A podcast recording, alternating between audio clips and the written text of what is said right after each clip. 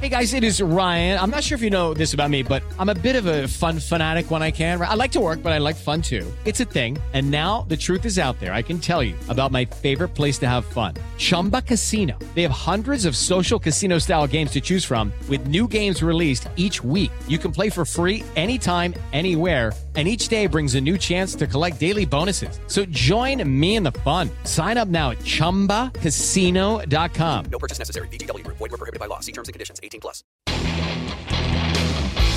Ciudadanos informados, informando. Este es el podcast de Iñaki Manero, 88.9 Noticias. Información que sirve. Tráfico y clima cada 15 minutos. Oye, eh, algo que debe ser muy, muy preocupante, más allá de escándalos políticos y demás, es algo que es eh, aterrizado y es parte de nuestro día a día. La basura generada por la pandemia, que ahora ya le están llamando la otra pandemia.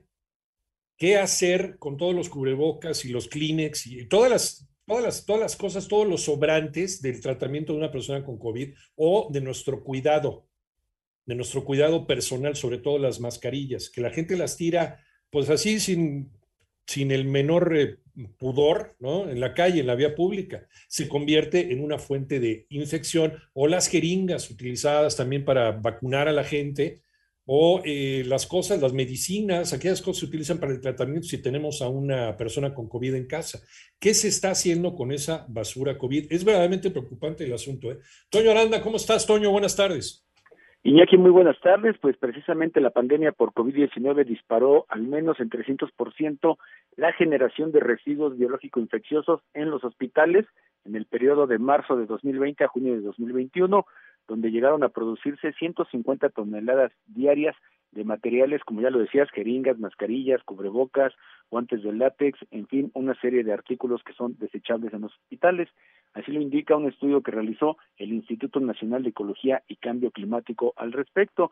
Si bien en los hospitales pues está la norma oficial mexicana 087 que indica cómo tratar estos desperdicios, pues en esta emergencia sanitaria por COVID-19 también causó que las personas en sus hogares incrementaran la generación de basura hasta en un 16% más que en condiciones normales.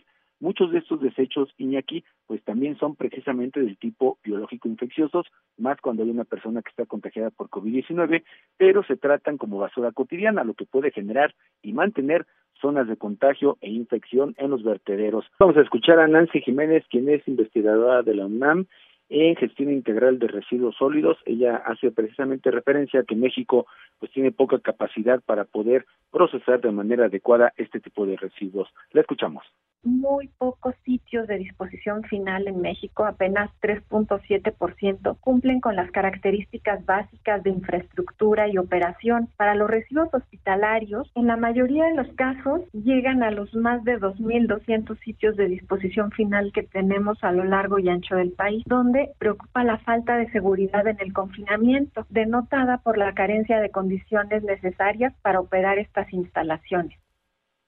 Iñaki, precisamente la falta de información sobre COVID-19 al principio de la pandemia llevó a considerar que productos como desechables, bolsas de plástico y el plástico en general para recubrir objetos, entre otros materiales de un solo uso, pues eran una opción viable para prevenir contagios.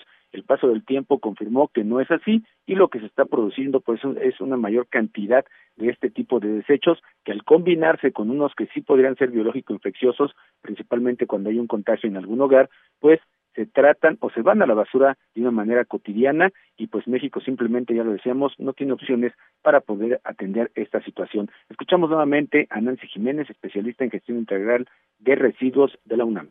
Yo diría que lo estamos haciendo como nuestras posibilidades lo dan. La opción que tenemos en México, porque no somos un país donde en la disposición final predominante sea la incineración, la opción que tenemos a mano es la disposición final en rellenos sanitarios, es decir, el enterramiento de estos residuos. No es lo más adecuado, pero es lo que tenemos a nuestro alcance.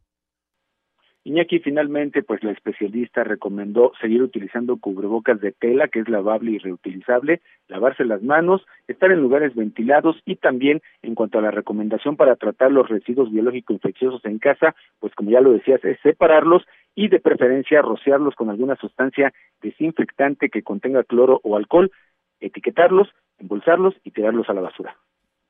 O sea, no hay infraestructura, Toño. Vivimos todavía, sí, somos tercermundistas todavía en este sentido, un país que quiere ser de, vanguardia, pero es de vergüenza en el trato sobre todo de los residuos eh, orgánicos.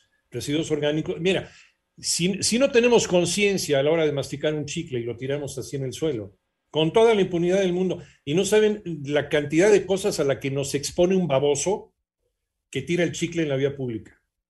Sí, si esa persona está enferma, algunos de esos bichos pueden caer en una persona sensible y lo pueden infectarle algo. Si en eso no tenemos cuidado, ahora imagínate en los residuos COVID, no, estamos verdaderamente en el hoyo.